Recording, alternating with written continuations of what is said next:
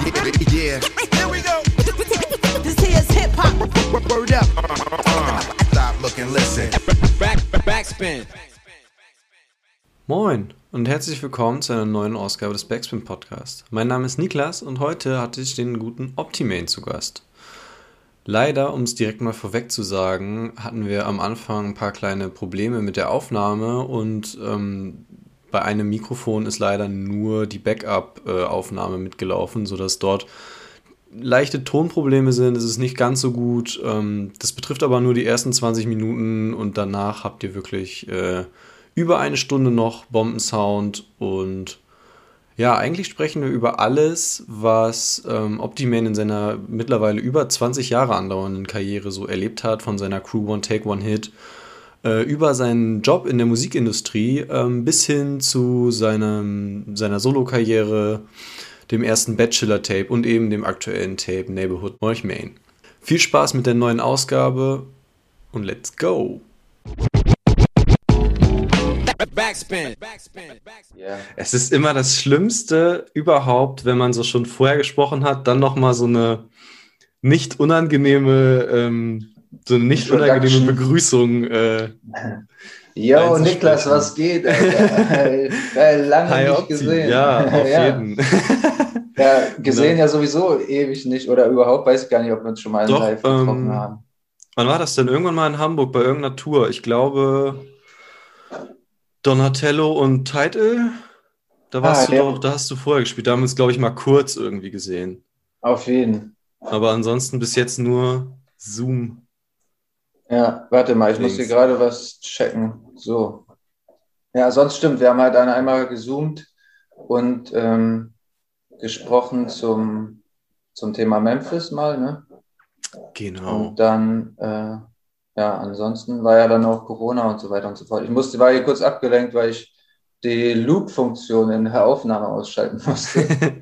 das wäre besser. Aber jetzt läuft alles. Es kann natürlich sein, dass wir jetzt so ein paar das, genau das äh, verkrampfte Intro nicht aufgezeichnet haben. Naja, dann ist ja auch nicht so schlimm. Ich denke mal, das können wir den Leuten auch ersparen. Ähm, ja. Naja, aber erstmal alles. war es ja auch nicht. Ja, das stimmt. Ähm, ist es denn sonst alles gut bei dir? Wie geht's dir so?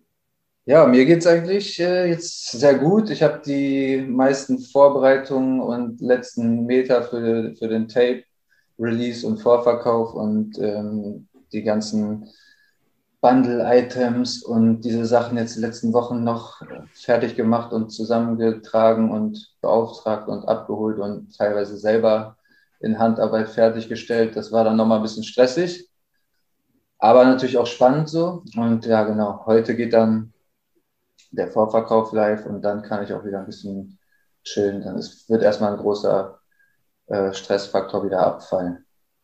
Das glaube ich auch. Das klingt doch erstmal spannend. Ähm, und ich würde tatsächlich gerne auch mit einem äh, entspannteren, beziehungsweise mit einem Thema, was so ein bisschen weiter weg ist, einsteigen. Ähm, und zwar Fußball. Aha. Du bist ja, glaube ich, relativ glühender Arminia-Fan. Korrekt? Ja. Man, zumindest, man sieht sich zumindest auf Instagram häufiger mal im Trikot. Ja, auf jeden Fall. Also jetzt so richtig kranker Fan oder Ultra oder so würde ich äh, nicht sagen, aber ich bin natürlich sehr, sehr starker Sympathisant weil ich ja da aus der Gegend komme, da geboren mhm. und auf, aufgewachsen bin. Das war, glaube ich, der, ja, so ist halt so der Local Verein gewesen, wo man dann auch früher als Kind mal im Stadion war und so. Und ähm, ja, generell identifiziere ich mich ja eher so mit dem, mit dem Underground und dem Underdog. Und äh, das ist ja repräsentiert Arminia Bielefeld, glaube ich, im Fußball ja auch so ein bisschen. Das stimmt. Mit den wenigen Mitteln, die man hat, dann doch noch irgendwas zu reißen. Und ja, genau, keine Ahnung. Also FC Bayern-Fan sein oder irgendeine Riesenmannschaft ist halt einfach. Das kann jeder. Und weiß nicht, wenn man da einen lokalen Bezug zu hat, dann ähm, finde ich das auch noch okay. Aber ich kann halt auch Leute nicht verstehen, die keine Ahnung sonst woher kommen und dann Bayern-Fans sind. So. Das sprichst du mit dem Richtigen auf jeden Fall. Wieso bist du Bayern-Fan? ja. Ähm, aber okay. also ich sag mal persönlicher Bezug. Mein Vater war halt ähm, Ah ja. Großer Bayern-Fan. Ich komme aus, äh, aus der Nähe von Bremen, deswegen okay. ist es eigentlich äh, No-Go, aber. Ich wollte gerade sagen. Naja, ja. aber genau, wie man halt so aufgewachsen ist, übernimmt man das ja so ein bisschen. Ne? Ja, das Also ich muss sagen, ich war auch ganz am Anfang, ich glaube in der ersten Klasse, war ich auch Werder Bremen-Fan, tatsächlich, kurzzeitig, weil ich äh, mir mein erstes Fußballkarten-Package gekauft habe. Und da waren halt, glaube ich, zwei oder drei Bremen-Spieler drin. Und ich fand das Logo halt so geil, dieses geschwungene W. Und das, ich, ich kannte mich halt überhaupt gar nicht aus mit Fußball, ne? keine Ahnung, erste Klasse oder so muss das gewesen sein. Fand mhm. aber das Logo von Bremen geil und das waren halt, glaube ich, die einzigen Karten von, also von der Mannschaft, wo ich mehrere hatte. Dann war ich erstmal direkt Bremen-Fan, so geil. Dann bin ich in die Schule gekommen, oder genau, waren so die ersten Wochen, glaube ich, in der Schule und meine Tischnachbarn waren dann Dortmund-Fans. Ist ja auch Westfalen so. Ja, ja. Von daher passt das noch ungefähr. Und die haben mich dann quasi so überredet. Ich weiß noch ganz genau, weil er, da meinte so mein, mein Tischnachbar und mein bester Grundschulhomie da, erste, zweite, dritte Klasse, so, der meinte, ja komm, hey, werd doch Dortmund-Fan, Mann, komm schon, ey, dann können wir mal zusammen feiern und so, dann können wir zusammen Fan sein und bla bla. Und dann habe ich so überlegt, hm, ja, okay, ja gut, gelb, schwarz und so sind auch geile Farben. Ja, komm, nice, okay, bist du Dortmund-Fan. Und nice. dann, genau, dann war ich halt erstmal so ähm, Dortmund-Fan, glaube ich, in der zweiten und dritten Klasse. Ja, und dann irgendwann, wo man dann so ein bisschen mehr den lokalen Bezug gecheckt hat und dann, wie gesagt, ein, zwei Mal mit meinem Vater im Stadion auf der Alm gewesen, so dann war halt auch klar, okay, Arminia ist halt so das, was am nächsten dran ist. Ja, logisch. Ja, genau, halt, wie gesagt, dieses Teutoburger Wald, der Kleine gegen den Großen, die Arminius, äh, die Varusschlacht da mit Arminius gegen die Römer und so, dass der Underdog, der die großen Major äh, Kämpfer besiegt, so, da, da identifiziere ich mich auf jeden Fall mit. Okay, also Lebemann Unterhaltung ab jetzt nur noch Arminia Bielefeld ist Deutschrap, oder? ja, also könnte auf jeden Fall gerne von mir aus noch größer werden als Arminia jetzt.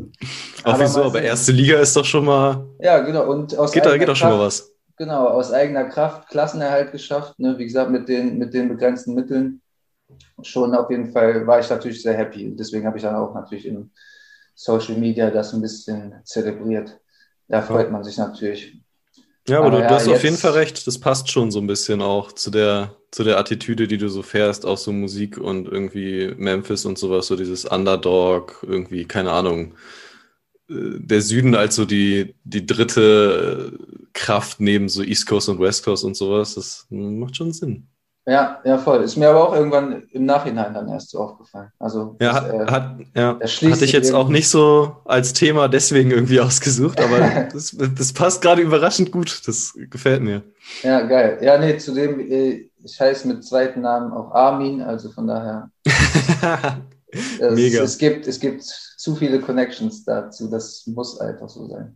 Aber tatsächlich aber auch, auch wegen später. Arminia Bielefeld oder äh, nee, nicht wegen Arminia Bielefeld, sondern äh, wegen dem eben erwähnten äh, Arminius dem ah, okay. Cherusker, dem germanischen Feldherrn, der da äh, neun nach Christus in der Varusschlacht dabei Osnabrück ähm, die drei römischen Legionen in seinem Guerillakrieg vernichtend geschlagen hat. Und genau, bei, auf jeden Fall, genau. Also ich bin ja auch sehr geschichtsinteressiert, einmal deswegen, aber genau. Meine Eltern waren tatsächlich einen Tag vor meiner Geburt beim Hermannsdenkmal. Das ist ja auch in der Nähe mhm. von Bielefeld in Detmold, glaube ich. Und ähm, Hermann ist die neue deutsche Bezeichnung quasi für Armin. Also das ist Ach, der Name, das, die Name, der Name ja. hat dieselbe Bedeutung. Und genau, das Hermannsdenkmal ist eigentlich das Arminius-Denkmal so für diesen, für diesen germanischen Guerillakämpfer, der aber tatsächlich ja äh, vorher in, äh, unter römischer Flagge auch den Ritterstatus erlangt hat und dann ähm, sich zu seinen Wurzeln zurückbesonnen hat und den, äh, ja genau, die Germanen da gegen die Römer in den Krieg geführt hat. Das nur so kurz als Geschichtsexkurs ja, am Rande. ja, genau, auf jeden Fall. jetzt auch äh, Geschichtspodcast so ein bisschen. Ja, auf jeden Fall genau. Meine Eltern waren einen Tag vor meiner Geburt an diesem ähm, ja. Armin- oder Hermannsdenkmal und dann wurde spontan der, der Zweitname äh, Armin noch drangehängt bei mir. Geil, okay. Ähm, ja, dann lass uns doch aber mal so ein bisschen äh, ein paar Schritte weitergehen, jetzt wo wir gerade da, dann bei deiner Geburt waren. Ähm, du hast irgendwo mal erzählt, dass so die, de, dein Einstieg in diese ganze Memphis-Rap-Sache irgendwie schon Ende der 90er, glaube ich, oder so war. Ähm, mit irgendeinem Song, der dir gezeigt wurde von Tom Ski Mask. Genau. Ja, Ende der 90er war es nicht. Das muss aber so Anfang 2000er gewesen ah, okay. sein. Ich schätze mal so 2001, 2002 langsam rum oder vielleicht lass es auch so um die 2003 gewesen sein. Ah ja, es musste schon, genau, das Internet musste da gerade am Start gewesen sein. Und ich glaube, das war ja so ungefähr 2002, als man in Deutschland dann so als Otto Normalbürger sein erstes Modem und ISDN-Anschluss und so haben konnte. Ja, kommt schon hin. Und mein, ähm, einer meiner besten Homies, äh, da wir haben auch damals in einem Haus äh, untereinander gewohnt oder übereinander, wie man will, ähm, Scome, der auch unser langjähriger Produzent mhm. und Beatmaker war und auch noch immer, zum Beispiel immer noch für mich das Mixing und Mastering macht, jetzt vom neuen äh, Neighborhood Molchmain Tape hat er auch gemixt und gemastert der war halt so voll der Internet- und Computerfreak und so und hatte damals dann als erster, glaube ich, auch irgendwie ein Modem und einen Brenner und so ein Shit so und hat halt immer die neueste Mucke rangeregelt und war voll in dieser ganzen Internet- Musik, Tauschbörsen, Foren, Szenen und sowas aktiv und hat er auch halt produziert zu der Zeit schon mit dann glaube ich mit der ersten Fruity Loops Version Fruity Loops 2.4 oder keine Ahnung was das war. Ähm, und genau, und der kam halt ähm, dann irgendwann so, wir haben natürlich halt auch Deutschrap und sowas gehört dann damals, so viel Bassbox ja. und ähm, BC, Berlin Crime Geschichten ähm, und halt auch die anderen Berliner Nord-Nord-Musik und was damals so alles gab. Ähm, die ganze Distributions, Untergrundvertrieb, äh, Roaster sozusagen rauf und runter. Und die haben ja quasi den Sound schon so ein bisschen auf Deutsch gemacht und dann hat er natürlich oder wir dann auch angefangen nachzuforschen, so wo kommt das eigentlich her? Und dann haben wir irgendwann natürlich mhm. die, die Memphis oder Dirty South Vorbilder davon entdeckt und, und da auch ein bisschen dann reingehört. Und genau, und erst war das natürlich auch alles so ein bisschen gewöhnungsbedürftig, weil es ein neuer, irgendwie ungewohnter Sound war, aber es hat schon irgendwie uns angeturnt so. Und ähm, er hat dann genau, er hat mir immer so neue Mucke gezeigt. Und irgendwann, genau, halt bei diesem Tom Ski Mask, Too Wild for the World, äh, da hat es dann bei mir richtig Klick gemacht. Da gab es halt auch ein ultra geiles Video dazu, Alter, wie er so aus äh, wie so ein Polizist, glaube ich, da auf der Straße so anfährt und ein Gully qualmt und dann denke ich so, hä, was geht da ab? Guckt so den Gully runter und dann steigen die da, steppen die da halt auch im Underground, Alter, und alles qualmt und machen da übelste Crunk-Party in der Kanalisation so mäßig und alles geht voll ab, Alter. Das ist so ein richtig geiles Video und übelst geiler Song. Und das Album heißt, glaube ich, auch Too Wild for the World. Bin mir zwar jetzt nicht ganz sicher, aber ich glaube, ja, genau, Tom Ski Mask, das war auf jeden Fall dann so der richtige, wo ich mich bewusst dran erinnere, so, okay, krass, wo ich dann das ist okay, mhm. das ist so das Memphis-Shit, das ist dieser Sound, übelst heftige Rap-Flows, geile Beats, Alter, voll die heftige Energie, so boom, Alter, dann war ich ja irgendwie richtig hooked. Ja, ähm, aber zu der Zeit warst du schon, also hast du ja gerade schon so ein bisschen angerissen, aber da wart ihr quasi schon so Rap begeistert und habt schon m, hm, sehr viel Rap gehört auch. Ja, voll. Also das ging bei mir tatsächlich super früh los. Also noch bevor ich eigentlich auch Rap kennengelernt und gefeiert habe, war ich schon voll der so Reime- und Gedichte-Freak so. Mhm. Ähm, ich habe zum Beispiel, ich war auch immer sehr sprachbegabt und talentiert und so. Das haben mir auch Lehrer schon damals in der Grundschule äh, attestiert und so auf den ersten Zeugnissen stand dann auch immer äh, ja, mündlicher und schriftlicher Sprach. Damals gab es noch gar keine Noten so richtig. Da gab es nur mündlicher und schriftlicher Sprachgebrauch. Sehr gut. Äh, also genau, es gab noch gar keine richtigen Fächer, so da hieß, da wurde man halt ja. so irgendwie so ein bisschen so grob beurteilt und eingeschätzt. So. Und da war ich halt auch schon immer, immer gut von Natur aus und habe halt auch schon voll früh gemerkt, dass ich habe übelst Reime geliebt und Sprachen und mit der Sprache irgendwie zu, zu spielen. Hab, ist mir dann auch irgendwann später erst wieder eingefallen, so dass ich dann ähm, auch schon zweite, dritte Klasse in diese Freundschaftsklassenbücher. Ne? Also man hatte dann noch mal mhm, solche ja, Freundschaftsbücher, wo dann alle irgendwas reinschreiben sollten und dann wurde ich immer so von allen äh, quasi aufgesucht und sagen, ja, hier, ey, äh, du musst mir einen Reim oder ein kleines Gedicht und so reinschreiben, hier zu irgendwas zu meinem Namen und so. Und dann habe ich halt für immer für die Mitschüler so zu deren Namen ähm, kleine Reime da gemacht. Ja, genau, und dann da reingeschrieben. Aber irgendwie so, ja, Corinna ist kein Spinner, war, was Leckeres zu essen hat sie immer. Oder irgendwie so, so ein Shit. Ja. Ähm, und genau, das lag mir halt auf jeden Fall schon immer. Ist mir dann auch erst aber irgendwie jetzt vor ein paar Jahren dann wieder aufgefallen, dass das eigentlich schon sich da so ein bisschen abgezeichnet hat. Krass, ja. Mhm. Ähm, ja. Und dann, genau, wie kamen wir denn jetzt weiter? Ach so, ja, und dann habe ich auch schon irgendwann mal irgendwie so aus Just for Fun einfach mal so ein, weil ich auch viel, manchmal viel mich alleine beschäftigt habe und so. Äh, meine Eltern haben sich ja früh getrennt und so und dann, ich hing auch irgendwie, dann, wir sind voll oft umgezogen und keine Ahnung, manchmal voll weit ab vom Schuss irgendwo auf dem Land gewohnt. Keine Ahnung, musste man dann entweder immer ewig weit gebracht werden zu Freunden oder so, das ging auch nicht immer so. Dann habe ich halt auch oft Zeit alleine verbracht und mich irgendwie so beschäftigt in meinem Zimmer kreativ und habe dann auch manchmal, habe dann schon irgendwie so mit elf oder so mal so eine Art Songtext geschrieben, den ich irgendwann mal später wiedergefunden habe. So mit Struktur auch, weil so Chorus, Vers und so, das habe ich, glaube ich, damals aus irgendeinem, äh, irgendeinem CD-Inlay dann so quasi nachgemacht, weil da war ja immer oft Lyrics abgedrückt, Ja. so, auch in irgendwelchen, äh, irgendwelchen Bravo-Hits oder sonstigen CDs so, waren voll oft so Texte äh, von den Tracks dann drin. Und daran habe ich mich dann so orientiert und den Songstruktur dann so nachgemacht. Und irgendwie halt auch so einen kleinen Reim, Reimtext geschrieben, aber da kannte ich, wusste ich noch gar nicht so richtig, was Rap ist. So. Das war auch voll krass, ist mir dann später erst aufgefallen. Und dann so Ja, richtig krass. mit dem Rappen ging es dann, glaube ich, ja, das muss, das muss dann Ende der 90er gewesen sein, als ich dann so fünfte, sechste Klasse gekommen bin habe ich dann halt äh, da Homies kennengelernt, deren größeren Bruder schon gerappt haben und auch eine Crew hatten, die zum Beispiel dann später, der hatte damit äh, hier mit Timmy Hendrix und dein Mhm. Chef von Pimpulsiv und so. Ja, genau. Äh, die hatten eine Rap-Crew, das waren dann sozusagen die größeren Brüder von meinem Homie äh, oder dessen Bruder und äh, seine Crew waren halt da Timmy und die späteren Trailer Park Umfeldleute ein paar und so, halt die bei uns aus dem Raum Bielefeld äh, da kamen.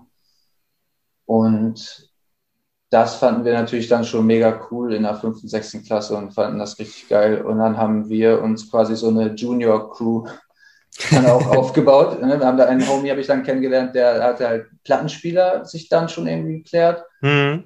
und war dann der DJ, DJ Cluster, der auch auf meinem Bachelor-Tape Ja, da genau. die, Scratches gemacht hat und jetzt auf dem Moltmain-Tape auch wieder auftaucht. Ich äh, mache natürlich alles immer noch mit meinen Day Ones so oder versuche die immer noch mit, mit einzubinden, die noch aktiv sind oder irgendwie. Und genau, dann haben wir da irgendwie halt so, ich glaube, was muss halt so 98, 99 rum gewesen sein, uns mit denen, mit unseren Friends dann so getroffen und einfach so Freestyle-Sessions immer gemacht. DJ Cluster hat dann Beats aufgelegt und ähm, wir haben einfach drauf losgefreestylt. So, kennst du Ja. Be Beats aus der Bude und diese Tapes und so damals? noch? Ja, genau. Mhm. diese. Freestyle-Cyphers, wo einfach auch ein DJ dann immer Instrumentals von irgendwelchen Army-Rap-Songs aufgelegt hat und ähm, dann riesen einfach MCs dann reingesteppt sind, Mic rumgegeben und drauf gefreestylt. Und das haben wir quasi auch dann so nachgemacht, haben uns dann immer regelmäßig oder mehr oder weniger regelmäßig, keine Ahnung, öfter getroffen und das dann halt auf Tape einfach auch aufgenommen. Er hat Instrumentals aufgelegt und wir haben da irgendwie so Kinder-Freestyles Mhm. rein- reingedroppt. So. Nice. Und das war quasi so die ersten Schritte. Das war aber halt auch noch vor der ganzen Memphis und Dirty South Zeit. Ja. Ja, Ja, meinst du ja, dass das ein paar Jahre später war. Genau. Aber ist da dann auch quasi direkt ähm, eure Crew draus entstanden irgendwie? Also One Take, One Hit, die dann ja irgendwie in den späteren 2000ern, glaube ich, richtig aktiv wurde? Ja, auf jeden Fall. Also das waren dann schon die Grundsteine dafür. Äh, genau, das war, das hat sich dann so ein bisschen zusammengesetzt aus den, aus dem älteren großer Bruder Camp sozusagen und Mhm. unserer, Junior Gang so.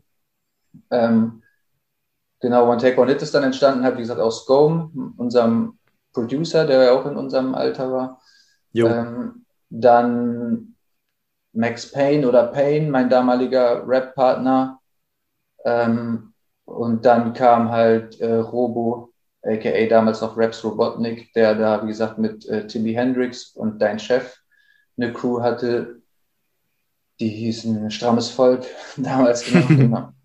Ähm, der ist dann so mäßig als, so als OG quasi dann zu uns gestoßen. Ähm, und dann haben wir halt so, wir vier waren das, also Scone, Max Payne, ja. Robo und ich haben dann quasi so One Take, One Hit gegründet. Das muss 2003 circa gewesen sein. Und dann ja, genau. Ich, ja. ich glaube, ich habe so vorhin gelesen, dass die ersten Soloalben von irgendwie, ähm, ich glaube, Payne und Robo 2004 kamen oder so. Mhm. Irgendwann in die Richtung. Genau. Ähm, und dann habt ihr aber auch direkt ein Label gegründet, ne? Ja, genau. Oder war das alles so eher unofficial? Achso, ja, also das, nebenbei? Das wurde natürlich Label genannt, oder wie das, glaube ich, ja. heutzutage auch noch in vielen Fällen der Fall ist. Ähm, das haben wir halt einfach so genannt. Das war eigentlich im Grunde so unsere Crew. Also wir wussten es, glaube ich, selber auch nicht. Es war eigentlich unsere Band, aber wir haben es dann halt auch Label genannt, mhm. weil das natürlich viel cooler rüberkommt. Und man muss natürlich auch ein Label haben, so in dem Sinne. Und wir haben halt auch damals schon dann alles so DIY-mäßig selber organisiert. Also dann, glaube ich, keine Ahnung, die ersten Mixtapes und Tapes selber dann aufgenommen zu Hause und überspielt und dupliziert und dann später dann halt auch so ein paar CDs, keine Ahnung, 50er oder 100er Auflagen dann so selber gebrannt und äh, mit Kopierer die Covers kopiert und was weiß ich. Also, ja. weil genau bei uns in der Ecke, da gab es halt keine großartige ähm, Label- oder Musikbusinessmäßige Infrastruktur. Das musste man dann quasi halt selbst übernehmen. Oder irgendwie Presswerk oder sowas das war dann auch, kostet natürlich auch alles Schweinegeld damals so. Konnte man sich kaum leisten als Youngster da mit 15, 16 oder wann das war. Ähm, musste man halt dann alles selber machen. So. Und zudem hat sich natürlich auch für unsere komische Underground-Musik fast keiner interessiert, so weißt du. Also von daher, da irgendwie Aufmerksamkeit von anderen Labels äh, aus anderen Städten oder so für zu kriegen, für so einen schrägen Underground-Shit, Alter, war natürlich auch unmöglich, so gut wie er. Ja. Ja, wobei am Ende habt ihr ja schon noch irgendwie, keine Ahnung, mit Frauenarzt-Shows gespielt und sowas. Also, ja, wobei das war damals natürlich auch noch viel krasser Untergrund als irgendwie, wenn man da heute so drauf guckt. Ja, ja, voll. Ähm, Aber das war für uns natürlich dann schon übertrieben krass, Riesenerfolg sozusagen in dem Sinne. Das hat sich mhm. dann genauso nach 2003 langsam entwickelt weil dann, wie gesagt, der besagte Scone, mein oder unser Producer, ja. ähm, hat ja voll krasse Beats für damals schon gemacht. Also sein, sein Markenzeichen waren eigentlich genau diese traurigen Piano-Beats, aber dann auf Halftime und mit ähm, äh, Snare Rolls und Downchops und mhm. sowas und ähm, genau diese traurigen, düsteren Piano, Dirty South, Memphis Beats, sag ich mal. Und damit hat er voll die Marktlücke da irgendwie ähm, erschlossen. Und ähm, ja, man. Ich Hat er dann auch einige Placements ja eben bei Frauenarzt, Bassbox und so weiter, ne? Genau. Ja, die Connection, genau, dann, die dann danach kam zu Frauenarzt und so, das war natürlich für uns dann schon äh, mega krass. Das kam halt, wie gesagt, dass unser Homie Scome ähm, damals dann schon genau diese düsteren, traurigen Piano-Beats auf Halftime mit ähm, Snare Rolls und Downchops und sowas gemacht hat, was für den damaligen Zeitpunkt voll revolutionär war, was dann sozusagen diese typischen düsteren, traurigen Memphis Horrorcore-Beats so mäßig mhm. waren. Und er hat damit dann schnell Aufmerksamkeit gecatcht, auch von ähm, halt Berlinern. Zum Beispiel dann, das war halt dann ähm, MC Bastard, konkret und Nord-Nord-Musik mit ähm, Fork One und ähm, den, ähm, na, wie ist der andere?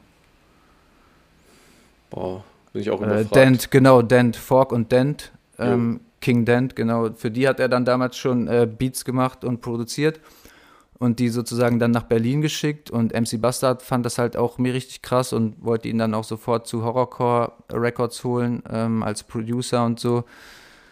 Und ähm, dadurch ist dann wiederum ähm, der Bielefelder OG Azi Krank, der ja mit Frauenarzt das mhm. Rap House äh, Records Label damals hatte, ähm, aufmerksam auf uns geworden und der hat sich dann quasi bei uns gemeldet und meinte so, ey, yo, was geht? Weil er dachte so, hä, okay, Alter, jetzt ja. hier irgendwie Jungs aus, aus Bielefeld, aus meiner Ecke, aus der Gegend, produzieren hier für Berliner Atzen und so, die ich auch kenne. Wie, das, äh, das muss ich mir doch mal genauer reinziehen, so, die muss ich mal mhm. kennenlernen. Ja, logisch. Und hat uns dann da ins Studio eingeladen und ähm, genau, hat dann äh, ja, dann sind wir quasi, das muss auch so, ja, 2004 oder so circa gewesen sein. 2003, 2004, genau diese Zeit eigentlich. Und hat uns dann eingeladen da nach, ähm, nach Bielefeld in sein Studio, in das Rap-House-Studio in Bielefeld. Und ähm, genau, dann haben wir da mal Session gemacht und äh, haben abgeliefert. Und er meinte auch krass, war dann auch krass beeindruckt halt von Scope und seinen Fähigkeiten als mhm. Producer, weil der halt auch Beat ma Beats machen, Mixing, Mastering, Recording, PC-Nerd to the fullest, Alter, 360 Grad äh, Brainbug war, Alter, was diese ganze Sache angeht. Und ähm, dann hat er gedacht, jo, Alter, geil, Alter, mit den Jungs, Alter, muss ich was machen. Mit denen kann man auf jeden Fall arbeiten. Und so kam dann die äh, Connection dazu. Und dann sind wir quasi da in dem ähm, ja. Azi krank und äh, Rap House Umfeld und Studio gelandet. Und ab nice. dann ging das da halt so los, genau. Und da hat dann auch Scome sein erstes Producer-Album, das Necropolis, ein sehr legendäres ja. Horrorcore-Release, ähm, fertig gemacht Fall. und gedroppt. Nice. Ähm, was mich tatsächlich irgendwie, oder äh, was mich so ein bisschen verwundert, aber auch interessiert hat, ist, wie es so, dass Bielefeld ja dann irgendwie so ein bisschen so eine Dirty South Hochburg äh, geworden ist, beziehungsweise ja schon durch Azi-Krankheit so ein bisschen schon war. Ähm, ja. Dann kam aber ja noch ihr, dann halt genau die Crew von Timmy Hendrix und sowas, die ja auch so ein bisschen ja, in die Richtung ging. Ähm, ja. und gleichzeitig aber auch so das ganze Umfeld bei Casper, der glaube ich eher so New Orleans und Master P und sowas äh, influenced war, aber das müsste ja auch ungefähr dieselbe Zeit gewesen sein und halt eben auch wieder so ja, zusammenfassend Dirty South. Hast du eine, eine Erklärung, wie das, wie das kommen konnte für Bielefeld oder in Bielefeld? Ähm, ja, also so ein bisschen habe ich mir das immer dadurch erklärt, dass ja quasi ähm, Bielefeld lag ja genau auf dieser, ich habe das immer so die Untergrundachse äh, genannt. Mhm. Es war eigentlich die A2-Autobahn gewesen sozusagen, die quasi einmal von, äh, von West nach Ost führt. Auf der Kette liegen dann ja einmal Osnabrück, Bielefeld, Hannover und dann Berlin. Mhm. Und das waren ja auch alles die Städte, die so krass von ähm, mit dem Distributions-Untergrundvertrieb, der ja in Osnabrück sitzt, äh, zusammenhängen. Ja, das stimmt. Und ähm, ja, das waren halt dann natürlich Musiker, die auch untereinander connected waren. Ähm, also genau, ne, das war ja DJ Reckless, der ja zum Beispiel aus Hannover kommt, ne, mhm. der ja auch ganz viel dann halt mit Frauenarzt und den Atzen und so dann später ja, produziert genau. hat oder auch zu der damaligen Zeit schon äh, mit Frauenarzt und Berlin Crime da eng connected war. Äh, Roulette und so aus Hannover, die auch Untergrundlegenden sind, so dann halt in Bielefeld, Azi Krank und dann halt in Osnabrück die Osnabrücker halt um, um 490 Friedhof Chiller JO ja. und den Untergrundvertrieb.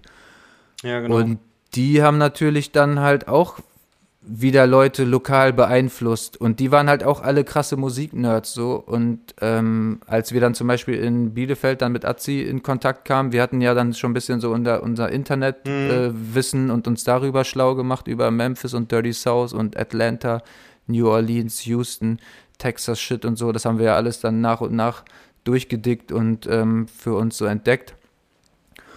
Und da ähm, war es dann natürlich so, dass es dann, als wir dann auf die Leute getroffen sind, die natürlich auch schon, das waren ja OGs damals, die waren ja, keine Ahnung, ja, sieben, acht Jahre älter als wir und die hatten ja auch ein enormes Wissen schon über Mucke und Underground-Shit und auch genau in dem Bereich, was halt so ein bisschen abseits des Mainstreams war, was man in Deutschland so durch normale Hip-Hop-Medien überhaupt nicht mitbekommen hat.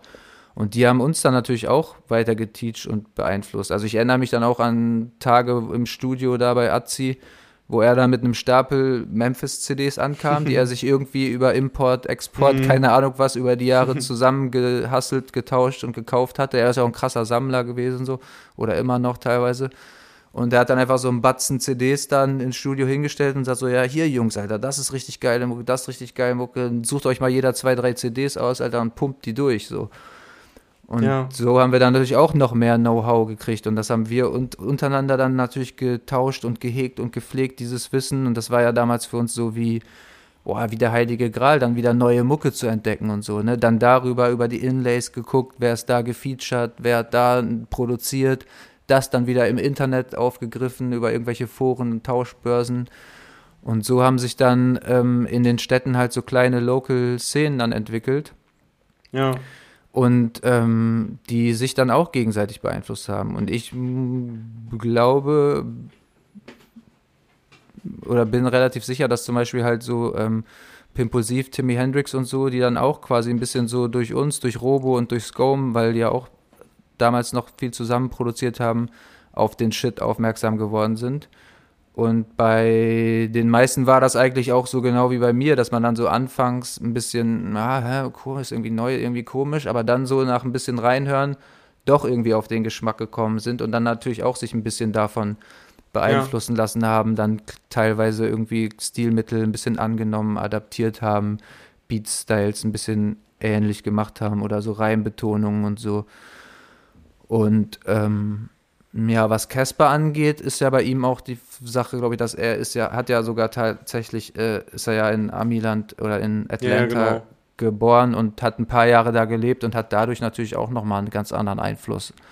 So, das hatte dann glaube ich, auch viel damit zu tun, dass er so quasi seine Roots halt im, im Süden Amerikas hatte und dann wahrscheinlich schon als Kind auch da in Berührung gekommen ist mit dem mhm. Sound so. Wart ihr damals eigentlich mit denen auch connected? Also ich glaube, mit Abro gibt es ja auch, der ist irgendwo da. Ja, also tatsächlich hat Scome, hat Scome damals auch, ähm, ich glaube, einen Track Herz aus Holz oder so von Casper ja. produziert, der krass, krass äh, gepoppt ist, so Underground-Forum-mäßig mhm. Welle gemacht hat und die hatten dann, die haben sich auch super verstanden, haben dann eine, ähm, hat Scome auch eine EP für ihn produziert, die aber dann leider nie rausgekommen ist. Dann gab es da irgendwelche, ja, aus heutiger Sicht ein bisschen traurige oder aus meiner Sicht unnötige kleine Beefs und Streitereien oder Sachen dann so wegen, ja, kann ich nicht rausbringen, wegen Labelgründen äh, und bla bla bla, solche Sachen halt, die dann irgendwie ja, ja. dann da ein bisschen dann zu Reibereien und dann war so, äh, dann war der eine beleidigt und dann waren wir beleidigt und dann war der beleidigt und der war ein Homie von dem und deswegen kann man dann mit dem nichts mehr machen und das hat sich dann dadurch so leider ein bisschen auseinandergelebt. Aber anfangs war das schon alles irgendwie so connected. Also mhm. genau, also ich muss sagen, dass ich ja, als ich, keine Ahnung, angefangen habe zu rappen mit äh, 12, 13, 14, ja. äh, fand ich die natürlich alle mega krass. Da fand ich auch Pimpulsiv und Timmy Hendrix und so alle heftig und Casper. Da war, das waren halt so die Local Rapstars, auf die, die man auf kleinen Hip-Hop-Jams und Konzerten dann damals so gesehen hat, ne? Ja, auf jeden Fall. Ich finde es nur irgendwie krass, wenn man jetzt so, oder als ich auch noch mal so ein bisschen recherchiert habe und mich so bei Discogs so durch irgendwie erst die One-Take, One-Hit-Diskografie geklickt habe und dann kommt man ja so irgendwie immer weiter und weiter und weiter und noch auf den und noch auf den und das ist, also wie viel damals schon zusammenhängt, was jetzt so komplett getrennt voneinander eigentlich äh, ja bei Casper riesengroß, bei den ja bei den Trailerpark Jungs eigentlich auch schon ziemlich groß und irgendwie ja bei euch, ihr seid ja auch alle irgendwie äh, irgendwo dann angekommen in, in ja, ja, ja in voll. Der, in, der, in eurer Nische in Rap Deutschland irgendwie.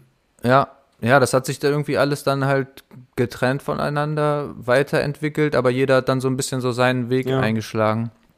Und ähm, ja, fand ich auf jeden Fall aber auch interessant und cool. Und genau, ich glaube, auf dem, ähm, auf dem Scome Necropolis Album ist sogar ein Track mit, äh, wo ich, auch Timmy Hendrix, Rap Sobotnik zusammen drauf sind mit mhm. ähm, Mr. Ski aus Memphis. Also wir waren damals, glaube ich, auch die ersten, die tatsächlich mit äh, originalen Memphis Artists kollaboriert und Tracks gemacht haben in Deutschland. Ähm, ja, schon krass. Und genau, das ging dann halt dann tatsächlich auch alles dann durch das Internet und so, ne? Dann hat man halt so, Scome hat das alles dann eingefädelt, da irgendwie kontaktiert über MySpace und was nicht alles dafür Plattformen gab und dann Beats hingeschickt und so haben wir dann da halt auch schon mit, ähm, wie gesagt, mit Leuten aus Amiland dann Tracks und Features gemacht und so. Und genau, dieser eine Track Got You Gorilla heißt der, glaube ich. Da sind, äh, bin ich als übelst kleines Youngster-Kid, Alter, mit Timmy Hendrix und äh, Mr. Ski aus Memphis. Ist eine übelste OG-Legende drauf. Ja, mega. Ja. Ähm, das ist schon irgendwie, ja, ich finde, das, das, ist so ein, das, ich habe so das Gefühl, das ist so eine Ecke, die noch so sehr unerschlossen ist, beziehungsweise wo es noch so, ich sag mal, wenig Legendenbildung drum gibt, weil normaler, also wenn man sonst so irgendwie über Deutschrap-Geschichte und bla redet, dann taucht da jetzt ja so Sachen wie Bielefeld nicht auf. So. Ja, schlimm. Und trotzdem, und ja, wie gesagt, es ist halt eben, wenn man jetzt so heute rückblickend drauf guckt, ähm, schon interessant, wie viel damals schon äh, sehr aktiv war einfach bei euch und äh, ja, wie viele heute immer noch dabei sind und halt damit ihre Kohle verdienen. Ja, ja, voll. Achso, ja, genau. Und ähm, Oldenburg, wo dann Moneymax und Donatello äh, herkommt, das liegt ja auch noch weiter dann auf der Achse. Wenn man dann weiter ja, nach, noch, noch nach Westen Richtung holländische Grenze äh, bei Osnabrück weitergeht, dann kommt ja Oldenburg und da gab es halt auch krasse CD-Sammler und Nerd-Freaks, die die Mucke da damals äh, dann so ja. lo lokal verteilt und promoted haben. Und ja, auf jeden Fall, wenn man jetzt, sage ich mal, die, die Dirty South und ähm, Memphis beeinflusste Deutsch-Rap-Musik ähm, betrachtet im Rückblick, dann muss man auf jeden Fall Bielefeld auch mit auf der Karte haben. Und Osnabrück und Hannover aus meiner Sicht auch. Und natürlich Berlin, ganz klar. Ähm, ja. Aber es gab auch noch im Süden und äh, dann auch bei uns dann in Hamburg Connections und Freunde, mit denen wir damals dann connected haben und Mucke gemacht haben. So sind dann überall so kleine lokale Zentren mhm. dann aufgepoppt, so. Ähm, und ja, das, aber genau, das ist halt verrückt, weil sozusagen heutzutage ist die ganze Rap-Musik von Atlanta Trap und dem Südstaaten-Sound ja, äh, dominiert und das äh, kommt ja eigentlich alles daher. Und das war halt auch krass, irgendwann zu sehen über die Jahre, dass dann plötzlich, äh, das ist dann, glaube ich, auch mit der Grund, warum wir jetzt oder ich zum Beispiel oder Donatello oder so dann langsam auch äh, unsere Nische und unsere äh, Lücke im Deutschrap dann gefunden haben, weil sich halt mittlerweile das Gehör voll auf diesen Sound so angepasst hat. Ne? Mhm. Weil, weil der Atlanta Trap Sound, der jetzt modern ist, der hat sich ja eigentlich aus diesem Memphis Crunk und Dirty South ja, ja, so klar. entwickelt. Und das hat allein dann in schon, der. Ja, allein schon, dass du so auf diese Geschwindigkeit erstmal irgendwie. Genau. Klar genau, damit ja sind wir, damit sind wir halt vorher früher voll angeeckt, so, ne? Also wir ja. haben diesen Sound da gemacht und wurden dann von der normalen Hip-Hop-Szene voll weggehatet, so. Die dann so, hä, was ist das für ein komisch, was sind das für komische Beats und was ist voll langsam und äh, und dann so schneller Rap, man versteht gar nichts, Alter, voll Kacke, bla bla. Sowas wollen wir nicht hören. Die wollten halt so 90 BPM, Boom Bap, äh, ja, natürlich. Nur in New York Shit hören so und dann, genau, das hat dann auch ein bisschen dazu geführt, geführt dass wir uns von dieser Szene in der Zeit dann äh, voll abgespalten haben, ne? weil wir waren dann quasi so als Youngsters voll enttäuscht, so. Wir dachten so, ja geil, Hip-Hop, jeder kann machen und alle sind willkommen und dann haben wir so unseren bisschen crazy, weirden Sound da gebracht, Alter, und dann kam so, hä, nee, das ist voll scheiße, was sind das für Kinder, Alter, bla bla. Und dann waren wir dann so mäßig so, okay, Alter, wenn ihr uns nicht wollt, dann fickt euch so. Dann machen wir halt unser eigenes Underground-Ding und haben uns dann halt genau nach diesem Berlin BC, Berlin Crime ähm, mhm. Äh, Lifestyle dann orientiert und auch gesagt, okay, fick Hip-Hop, Alter, so weißt du, wir fahren dann halt, wenn wir nicht gebucht werden und keine Partys kriegen, dann fahren wir halt zu den Jams hin und pöbeln draußen rum und schmeißen Flaschen und machen Terror und so eine Kacke, was natürlich auch dann im Endeffekt eher kontraproduktiv war. Aber ja, ja. da war, war man halt dann 17, 18 und äh, sauer und frustriert und äh, hat dann sich quasi so dann versucht, dann irgendwie da damit umzugehen ne? und sagen so, okay, dann machen wir jetzt halt richtig Terror. So. Auf ja. jeden Fall. Ähm, Ihr habt, ja, ihr habt dann ja als, als One Take, One Hit quasi drei Alben gemacht, 2007 und 2010, glaube ich, zwei, wenn es bei Discord, äh, Discogs richtig stand. Ja. Ähm, kann man sich, glaube ich, tatsächlich auch noch äh, oder mittlerweile auf den, den Streaming-Diensten anhören, wenn ich es richtig ja. weiß. Ja, auf jeden Fall. Underground, ich, harte Arbeit und bis wir sterben. Genau. Die habe ich dann. Nicht kennt, äh, ja. Ja, check das aus. Die habe ich halt nachträglich dann irgendwann nochmal bei ähm, digital dann hochgeladen, dass sie überall verfügbar sind, was natürlich Deutschrap-History ist, die jeder auschecken sollte. Und es gibt tatsächlich noch ein unreleasedes One-Take, One-Hit-Album, was seit über 15 mm. Jahren angekündigt wird äh, und noch nicht rauskam, aber jetzt fertig ist. Äh, was ist krank Krass. heißt, ja, was ist krank heißt das? Und das ist halt richtig klar. Das war nämlich unser eigentliches richtiges Album, wo wir dann wirklich so zwei Wochen nur wir Jungs, nur unser engstes mhm. Team mit Scome als Beatmaker und wir als Rapper uns im Studio eingesperrt haben in Bielefeld da zwei Wochen und die Songs gemacht haben und wo wir den Anspruch hatten, okay, wir wollen jetzt straight Memphis, straight Dirty South Rap machen mit übelsten Flows, aber trotzdem bisschen durchdachten und sinnvollen Texten so, was so irgendwie so damals so unsere, bisschen gesellschaftskritisch auch und bla bla, so unsere, äh, unsere Lebensrealität dann so zu der Zeit mhm. wieder gespiegelt hat. Und da sind halt auch krasse Features noch drauf, so mit von damals. Also ähm, hier deine Eltern mit Tamasch und so aus Berlin ja. in, in, Originalbes ja. in Originalbesetzung noch komplett. Ich glaube, außer JOD sind, äh, sind alle drauf. Ähm, dann ja Roulette und Paul G. aus Hannover sind da drauf. Äh, Player TK, aka Mr. Tomcat aus Osnabrück. Also die ganzen damaligen Crazy. OGs und äh, Legenden sind da drauf vertreten das ist halt leider damals nicht rausgekommen durch alle möglichen Filme, PC-Abkackungen, äh, Festplattenabschmierungen, interne Querelen und ähm, Mixing, Mastering, Psychosen, Alter, und sowas. ähm, und genau, das haben wir, aber dann irgendwann haben wir es halt geschafft, den kompletten Studiorechner von damals, von 2006, zu klonen zu emulieren. Also das hat auch Scome, mhm. der Ober-Nerd, Alter, hingekriegt. Und dann haben wir quasi irgendwie Cubase 3 oder, und die alle Original-Plugins auf diesem Zweitrechner wieder neu installiert, um die alten Files öffnen zu können.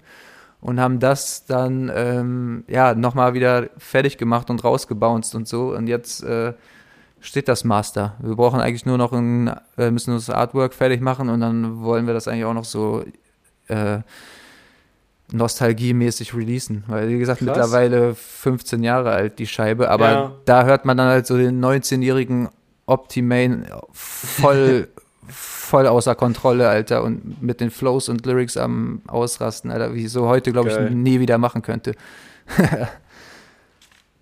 also, ja, das ist nice. auch nochmal spannend. Interessant. Bin, äh, bin auf jeden ja. Fall gespannt, falls oder wenn es mal rauskommt. Ähm, ja, ich sag dir Bescheid, wenn, wenn, das, wenn das Master da ist, Alter. Ja, auf jeden Fall. Ähm, du hast gerade gesagt, was du heute gar nicht mehr machen könntest oder würdest. Warum nicht? Ey, ja, weil mein ganzes Leben sich ja auch in 15 okay. Jahren irgendwie geändert hat und so. Und ähm, damals war man halt, damals habe ich halt einen ganz anderen Lifestyle gelebt als jetzt so, ne? Ähm, damals war halt dann so jeden Tag Studio von morgens bis abends, nachts oder alter Hasseln, Saufen, Kiffen, Drugs, Dealen, keine Ahnung, was halt damals so abging, alter, nur Amok, so vier, mhm. fünf durchgeknallte Youngsters, alter, im Studio. Also ich vergleiche es immer ein bisschen im Nachhinein so ein bisschen vielleicht mit den 102 Boys von heute so, weil äh, so ähnlich äh, war das halt damals bei uns auch dann, ne? Und keine Ahnung, ja, das ist halt weiß, ne, das ist weiß, halt das ist halt eine Energy und ein Lifestyle, den hast du halt mit Anfang 20 so, da kannst du es auch voll durchziehen und repräsentieren und da hast du halt dann auch diese Gedankengänge und Krisen und Fick auf die Gesellschaft und das System und alles ist scheiße halt, ne? Und man will sich komplett von allem abgrenzen und sein eigenes Ding machen so. Das haben wir halt da zu der Zeit halt vollkommen gelebt und inhaliert und so war dann halt auch der Sound, ne? Und das finde ich, merkt man dann später bei meinen Alben, jetzt zum Beispiel dann beim Bachelor von 2016, äh, 2018. Ja. Da bin ich ja dann quasi als Solo-Artist so ein bisschen zur Ruhe gekommen und mhm. ich hatte damals schon so diese Tendenzen und so hört man auch auf dem Album und auf Tracks, ähm, dass ich eigentlich solo so eher mehr der gechillte und ruhigere Dude äh, war, auch schon und bin und vom Charakter halt auch eher ein entspannter und äh, lustiger Mensch so, aber halt in diesem damaligen Wirrwarr und Crew-Umfeld rastet man dann halt dann teilweise doch komplett aus. Ja. und ähm, so heutzutage als Solo-Artist konnte ich dann halt quasi so äh, mein, meine Identität als als Optimane, der ich auch heute bin, habe ich dann halt 2018 quasi so das Tape gemacht, so, ne? Deswegen ist das natürlich auch viel entspannter. Der Lifestyle ist ein anderer, so. Ich bin in der Zeit ja auch gereift und als Mensch gewachsen, so, und ähm, bin ruhiger und entspannter geworden und ähm, interessiere mich für andere Sachen und will lieber äh, gutes Leben führen, Alter, und das Leben genießen und gute Sachen.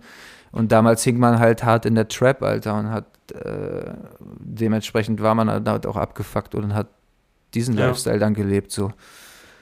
Da hatte man natürlich auch gar nicht die Möglichkeiten, sowas zu genießen wie heute, so, ne? Wo man halt dann schon ein bisschen finanziell unabhängig ist äh, und so weiter und so fort. Das brauche ich ja nicht erzählen, so, ne? Ja, auf jeden Fall. Ähm, ja, gut, die, die eure äh, Hardcore-Crew-Zeit oder ja, die, die Zeit mit One Take, One Hit ging dann ja so 2010. Ich, wenn du jetzt sagst, dass äh, das unreleased Album 15 Jahre ist, wahrscheinlich 2011 dann irgendwann zu Ende, mehr oder weniger. Genau. Und danach bist du ja quasi, äh, ich würde jetzt mal sagen, so ins Musikbusiness eingestiegen, so ein bisschen. Ich weiß gar nicht, ob das so, keine ja. Ahnung, öffentlich, ob man das so weiß. Ja, ja, doch, ähm, also das ging damals ja. los. Genau. Ähm, und mittlerweile arbeitest du dann ja auch, ich glaube, das machst du auch immer noch als, als äh, A&R und Copyright Manager. Richtig, das ist genau. korrekt, ne? Bei, bei Motor Music. Ja, ähm, bei Motor Songs im Verlag ist das, genau. Ah, okay.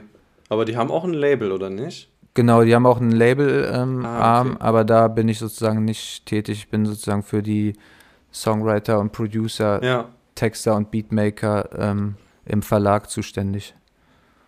Naja, ja gut, das, das äh, kann man, glaube ich, im Roaster auch ähm, erkennen, wo du da beteiligt bist. ja. Ähm, da sind ja dann so, äh, ich sag mal Größen wie, keine Ahnung, ich glaube Bobby Sun ist ja dann bei euch, äh, Assad John.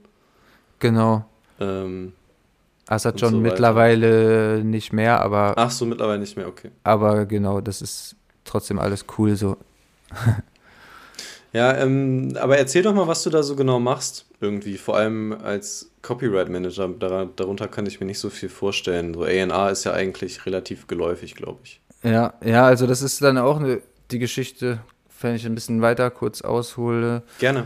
Ähm, genau, das war dann halt so 2010, 2011 die Zeit, als dann langsam so das ganze Crew-Gefüge und so ein bisschen sich auf, wie, aufgelöst hat oder wir hatten einfach damals so das ganze Untergrund-Rap-Ding quasi durchgespielt und ich für mich auch so. Wie gesagt, wir haben ja dann eigene CDs released gehabt, mhm. Vertrieb gehabt, kleine Underground-Touren gespielt, so. Äh, auf dem Level, was mit unserem Sound damals möglich war, haben wir quasi so alles durchgehabt und ähm, es hat sich irgendwie nicht großartig mehr weiterentwickelt. Zudem war damals ja auch eine richtig tote Phase, so was Rap generell, ja, äh, Rap generell betrifft. So, da war halt nichts los, außer irgendwie, keine Ahnung, Agro Berlin und Bushido und ähm, Hardcore Gangster Rap, so, was wir ja auch irgendwie nicht waren. Und ähm, dann Genau, dazu halt das normale Leben, wie es halt so spielt. So, alle werden älter, der eine zieht weg, äh, Frau, Kind, heiraten, Drogen, Psychosen, Abstürze, Knast, was auch immer, halt, halt so in normalen Crew-Umfeldern passiert. Alles, alles lebt sich so ein bisschen auseinander. Und ähm, genau, das Mucke-Ding Mucke machen ist so ein bisschen in den Hintergrund gerutscht dann. Ich habe zwar immer noch auch weiter halt gerappt und hier und da mal Parts oder Features oder mhm. mal einen mhm. Song gemacht, so, aber halt nicht mit diesem, nicht mit dieser Energie und diesem Drive, so, weil es halt, wie gesagt, man hatte dann irgendwie so für, für sich und sein Level so alles durch. Und dann habe ich halt gedacht, so, okay, wie kann ich das? Ich muss jetzt irgendwie mich trotzdem irgendwie ein bisschen umorientieren und Mucke finde ich ja immer noch geil so. Und dann habe ich mich ein bisschen auf die ähm, Business- Seite dann quasi geschlagen, dachte, okay, wenn das Straßen Selfmade DIY Hustler Ding haben wir jetzt durch. ja. Äh, jetzt muss man mal gucken, wie so die normale professionelle Musikschiene so irgendwie angeht äh, und losgeht. Und ähm, was man da noch so machen kann. Und habe mich halt da genau da ein bisschen reingefuchst und habe dann zum Beispiel halt mit Money Max Donatello dann seine Releases so ein bisschen betreut. Mhm Online-Shop aufgezogen, dann sein 808 Family Album, genau dafür halt ein Shop, CD, Tape, äh, Pressung und sowas dann organisiert, Marketingkram dann ausgedacht und das halt alles auch noch DIY, aber ähm, hab, vorher haben das halt andere Leute aus unserem Umfeld gemacht und dann habe ich das quasi selber dann ein bisschen mal in die Hand genommen. Und ähm, genau, um dann jetzt den Bogen zu spannen auf das Copyright, ähm, äh, Songwriter, ja. Producer, GEMA-Ding, was das ja alles eigentlich umfasst, so waren wir natürlich auch zehn Jahre haben wir Mucke gemacht, so mit dem Underground-Approach und dem der Einstellung so, ja man, fick die Industrie, fick die GEMA, alles scheiße, so, ja. Alter, Untergrundsoldaten for life, Alter, niemals mit irgendjemandem zusammenarbeiten, dies, das, ist alles Kacke, so, die wollen uns nur ficken und abziehen, bla, bla. Und dann, ähm, war irgendwann mal eine Situation im Studio äh, in Bielefeld, wo, glaube ich, äh, das war tatsächlich die Rapperin Emily und Lady Scar, die man auch noch aus manchen äh, ja, hm. Underground-Umfeldern kennt. Die war, also damals war im Studio halt auch immer alle möglichen Leute zu Gast, Sessions, Turn-Ups ohne Ende mit 10, 15 Mann und Frau da äh, abhängen und Mucke machen und Session und so. Und äh, ja, Lady Scar oder Emily kamen dann irgendwann ins Studio und meinten dann so, yo, Alter, geil, Jungs, ich habe gerade 500 Euro von der GEMA bekommen, fett, Mann, lass mal Flasche, lass mal Flasche holen, ich gebe jetzt einen aus, lass mal Session machen, bla bla. Und ich so, hä? Überleg so, hm, wie, wie, du hast Geld von der GEMA bekommen? Ich denke, die GEMA ist scheiße und wir hassen die GEMA. So. Was, was, was, äh, wie, also, das kann doch irgendwie nicht sein, so, ne? Hab sie dann gefragt, so, wie, also, wie kann das angehen, so, und sie so, hä? So, ja, na klar habe ich Geld von der GEMA bekommen, so, ich bin doch Songwriterin. Und dann ich so, hä, ja, sie so, ja, du schreibst doch auch deine Texte selber, oder nicht? Ich so, hä, na klar, schreibe ich meine Texte selber, was los, Alter? Natürlich, was, wie? Sie so, ja, dann muss die GEMA doch dein bester Freund sein. Weil die sorgt dafür, dass du für deine Texte und Songwriting-Aktivitäten ja. Kohle kriegst, so. Und dann hat so ein bisschen angefangen, in mir zu rattern und ich dachte so, hm, okay, das, das widerspricht allem, was ich bis jetzt gelernt habe, so. äh, das kann doch irgendwie nicht angehen, aber hm, ja, keine Ahnung. Also die Flasche, die hier auf dem Tisch steht, die ist auf jeden Fall echt, Alter, so weißt du. Und sie scheint ja das Geld bekommen zu haben. Also äh, der Sache muss ich dann irgendwie auf den Grund gehen halt, ne? Mhm. Und dann habe ich mich damit ein bisschen auseinandergesetzt und mit dem Thema. Und dann ähm, ähm, genau, ich, wie ich es schon anfangs erwähnt habe, so Schule und so ist mir eigentlich immer sehr leicht gefallen. So, auch wenn ich da wenig Zeit investiert habe, bin ich immer ganz gut äh, durchgekommen und ja. habe mich da durchgemolcht, so ohne großen Aufwand. und ähm, habe halt auch Abi gemacht, sehr gechillt so und äh, habe dann erfahren, dass es in der Nähe von Bielefeld einen Studiengang gibt, populäre Musik und Medien in Paderborn. und dachte mir so, okay, das klingt chillig so. Äh, das, also Bock irgendwie 9 to 5 normal zu arbeiten habe ich auf jeden Fall nicht. Und ähm, studieren ist noch so mäßig das Chilligste, was du machen kannst. Und ja, keine Ahnung, ne, wenn wäre es ja dumm, wenn du das jetzt nicht machst, so in, in, einem Land in Deutschland, wo dir alle Wege offen stehen, wenn du Abi hast, sozusagen. Äh, okay, Geld war knapp, hatte ich von zu Hause aus nicht, aber man hat dann seine Wege gefunden ne, mit äh, BAföGs, Krediten jo. und Hasseln und nebenbei paar Sachen hier und da noch dribbeln. Äh, so hat man, habe ich mich dann da in das Studium äh, eingeschrieben und wurde auch angenommen. Und da habe ich dann quasi so halt Einblicke gekriegt, ein bisschen so in das Musikbusiness und allgemein äh, Musikgeschichte und nochmal diese ganzen, diesen ganzen ähm, Official Shit, so abseits von Hip-Hop auch. Und habe dann ähm, im Rahmen von dem Studium dann mal ein Praktikum bei einem Musikverlag gemacht in Hamburg. Hm.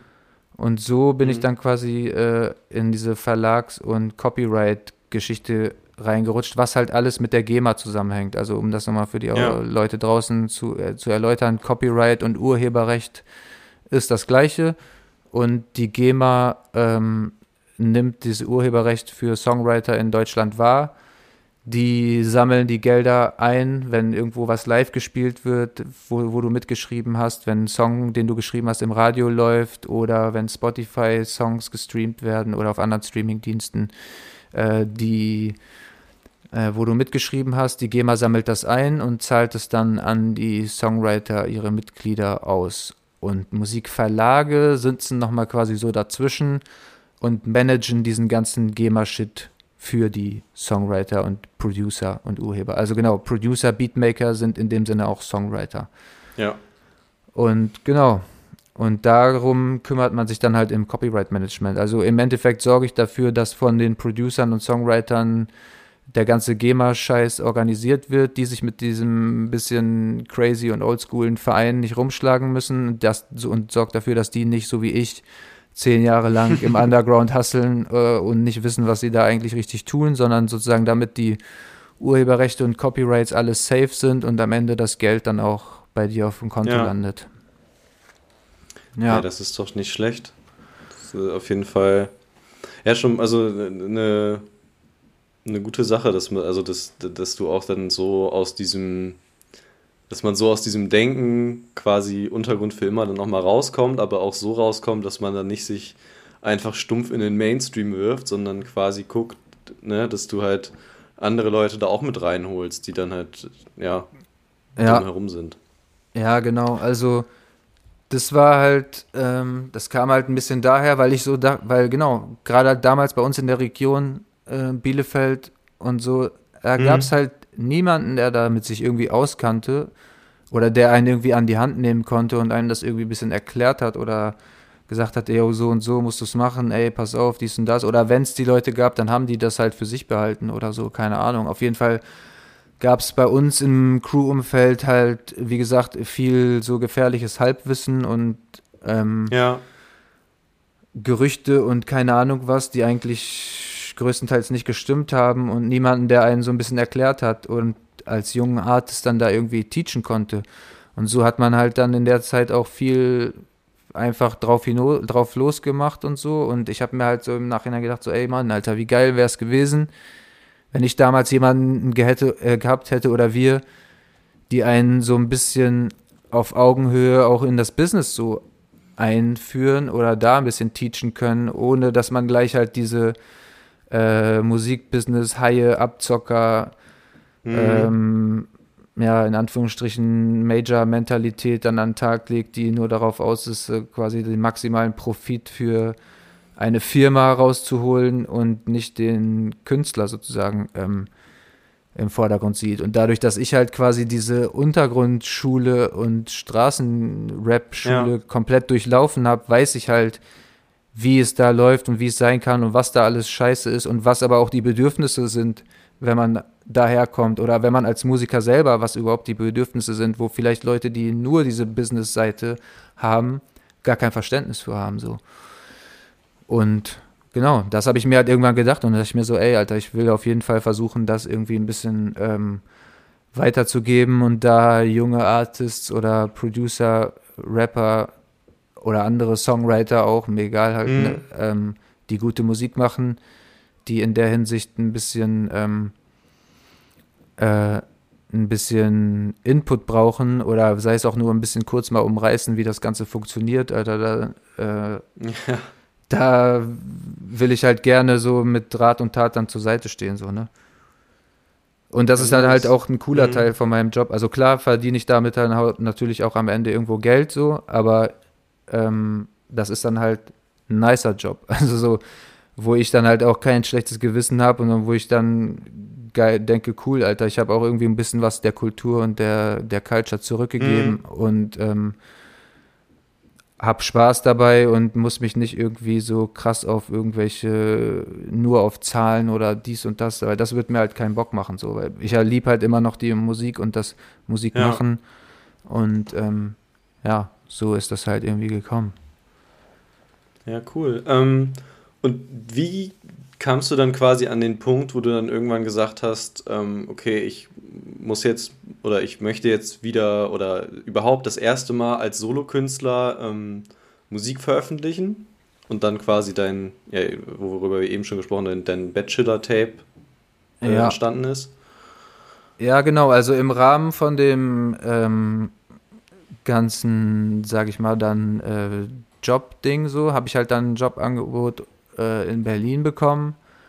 Hatte dann halt, äh, wie gesagt, in Bielefeld schon alles durchgespielt, so, hing da auch schon dann mhm. wieder so zwei Jahre äh, irgendwie rum mit Hasseln und hier und da und irgendwie noch eingeschrieben im Studium, aber schon fertig. so ein bisschen Studentenstatus ja. noch aus, auskosten und chillen und äh, Lebemann-Lifestyle liven, aber nach wiederum zwei Jahren denkst du dir auch so, okay, Alter, ist irgendwas muss jetzt mal so weitergehen, so, weißt ich kann ja. jetzt hier noch zehn Jahre hier so chillen, so, und es wird nichts, sich nicht großartig mehr verändern, so die Perspektive hat gefehlt und dann habe ich halt das Angebot in Berlin bekommen und dann, ja, quasi so dachte, okay, fuck it, Alter, Sachen gepackt, nochmal ein neues Kapitel aufschlagen, so. Ähm, und bin dann, genau, bin dann nach Berlin. Und dann war ich halt hier wie, quasi wie so komplett Neuanfang, ne? Hab alle meine Zelte dann in Bielefeld abgebrochen, so Wohnung, dies, das, alles gekündigt, Connections weitergegeben, äh, ausgestiegen aus allem, ciao. Also mhm. sozusagen der Track äh, noch nie vom Bachelor-Tape, ja. so, der, ja, ja. der spiegelt so ein bisschen diesen Schritt quasi wieder wo man so quasi das alte Leben so ein bisschen hinter sich lässt und ähm, ja, dann so ein bisschen, ich wie gesagt, da war, war ich dann auch schon älter, ne? Da war ich dann so 29 so und dann habe ich quasi mit 29 meinen ersten überhaupt richtigen Job im, im Leben dann angefangen. Und ja, dann hing ich halt hier in Berlin so rum, auf mich alleine gestellt, hatte natürlich noch Kontakte auch von damals und noch kannte viele Leute, habe ja auch mit denen dann äh, viel rumgehangen und Zeit verbracht und die waren halt auch alle noch aktiv und haben Mucke gemacht, gemacht so. Und dann hat es mich halt wieder in den Fingern gejuckt so ein bisschen, weil ich dachte so, okay, alles klar, Alter, das ist ja auch immer noch das gleiche so wie früher, Digga, das kann ich doch, das habe ich doch zehn Jahre, zehn Jahre mindestens im Schlaf, Alter, habe ich das durchexerziert, Alter. Und ich wollte schon immer ein, irgendwie ein Solo Tape oder Soloalbum machen, weil ja. auch schon damals zu der One-Take-One-Hit-Zeit mir immer viele gesagt haben, so, ey, boah, Digga, du stichst einfach voll heraus aus der Crew so äh, und wir wollen dich mal als Solo-Artist hören und hin und her, aber ich bin halt so, wie gesagt, ja, halt so Bachelor-mäßig, Alter, auch ein bisschen bequem und faul. Damals habe ich halt dann, glaube ich, in der damaligen Zeit in zehn Jahren zwei Solo-Tracks gemacht. Krass. und dann, äh, das andere waren halt alles so Crew-Session-Turn-Up-Dinger, so wie es halt kommt, ne? Und mhm. da Posse-Tracks ohne Ende und so, aber davon hatte ich halt auch dann die Schnauze voll, so das habe ich dann halt zu Genüge gemacht. Und dachte ich so, okay, Alter, dann jetzt bist du hier eh alleine. Und jetzt kannst du dich mal voll auf dich konzentrieren und so dein deine Künstlerpersönlichkeit, die jetzt eigentlich in dir steckt, die auch schon die ganze Zeit da war, aber die nie so richtig rauskam und die sich jetzt noch in den letzten Jahren dann quasi in meinem Privatleben noch mehr rauskristallisiert hat, die kannst du jetzt dann quasi auf Platte bringen, endlich mal, und kannst dann komplett ohne Kompromisse so deinen Film fahren, Alter, der dir gerade passt und der dein Leben und deine Realität widerspiegelt. Und so ist dann halt quasi der Bachelor entstanden, Alter. Der ist dann halt komplett in Berlin in Eigenregie. Mhm. Habe ich dann halt mir meine Producer und Beats rausgesucht, die ich feiere, die ich machen wollte. Ich wollte halt schon immer auch, auch die zehn Jahre davor halt schon mal so ein smoothes Laid-Back Player, Memphis Player Tape machen, ja. so. Und das habe ich dann quasi endlich dann angegriffen und gemacht, weil ich einerseits quasi gezwungen war, so, weil die Crew sich eh größtenteils aufgelöst hatte, so, äh, oder nicht mehr aktiv Muck gemacht, so, und dann, ähm, ja, habe ich das Ding dann äh, in, in den ersten zwei Jahren, wo ich dann in Berlin war, äh, geschrieben und aufgenommen. Auch alles halt selber produziert bei mir, also selber recorded bei mir zu Hause ähm, im Zimmer und dann in Eigenregie halt komplett released. Genau, also da habe ich halt alle Sachen, die ich halt in den 10, 15 ja. Jahren davor äh, schon gelernt hatte oder an anderen Beispielen gesehen oder durchgeführt hatte, habe ich dann, dann an mir selber, äh, am, Le am lebenden Patienten sozusagen dann durchgeführt. Geil. Und dann sogar endlich mal mit äh, GEMA und Genau, da habe ich mir dann auf jeden Fall, genau. Ich habe da natürlich auch äh, gesagt, okay, Walter, wenn dann jetzt richtig so GEMA-Mitglied geworden. Ich dachte mir auch so, okay, wenn ich in dem Bereich arbeite, wie soll ich meinen Job machen? Ich mache selber Mucke. Äh, wie soll ich anderen Leuten davon erzählen, was die GEMA macht, wenn ich selber nicht Mitglied bin? So, weißt du, das geht ja auch nicht so. Äh, und dann natürlich, genau. Und außerdem natürlich habe ich ja gewusst dann, wie das System funktioniert, wie man dann da sein Geld und seine Tantiemen ja. ra rauskriegt.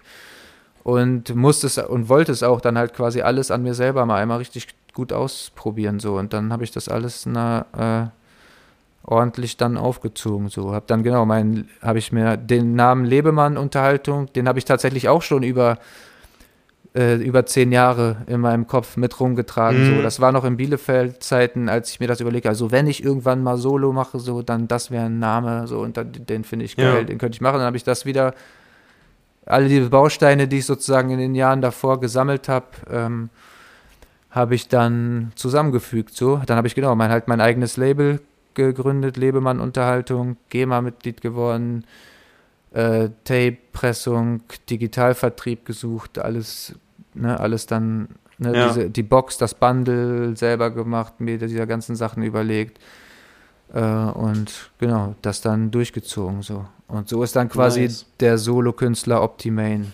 entstanden. Ja, und jetzt äh, kommt, also ich würde sagen, seitdem ist ja auch, machst du halt einfach sehr, sehr viel Mucke, so irgendwie. Äh, Genau. Das Silk Mob Album letzt, letztes Jahr, glaube ich. Dann, keine Ahnung, die zwei Tapes habt ihr, glaube ich, mittlerweile gemacht mit den Jungs aus Dortmund. Hier ähm, Ja, 44808. 4-4, genau. Genau. Ja, voll. Und so also weiter und so fort.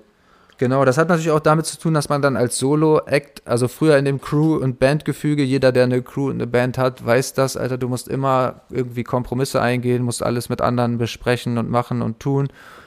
Und dann, seitdem ich dann quasi Solo-Artist war, konnte ich halt dann einfach machen und tun, entscheiden für mich selber, ne? Und Ja. dann habe ich halt das gemacht, wo ich Bock drauf hatte, so.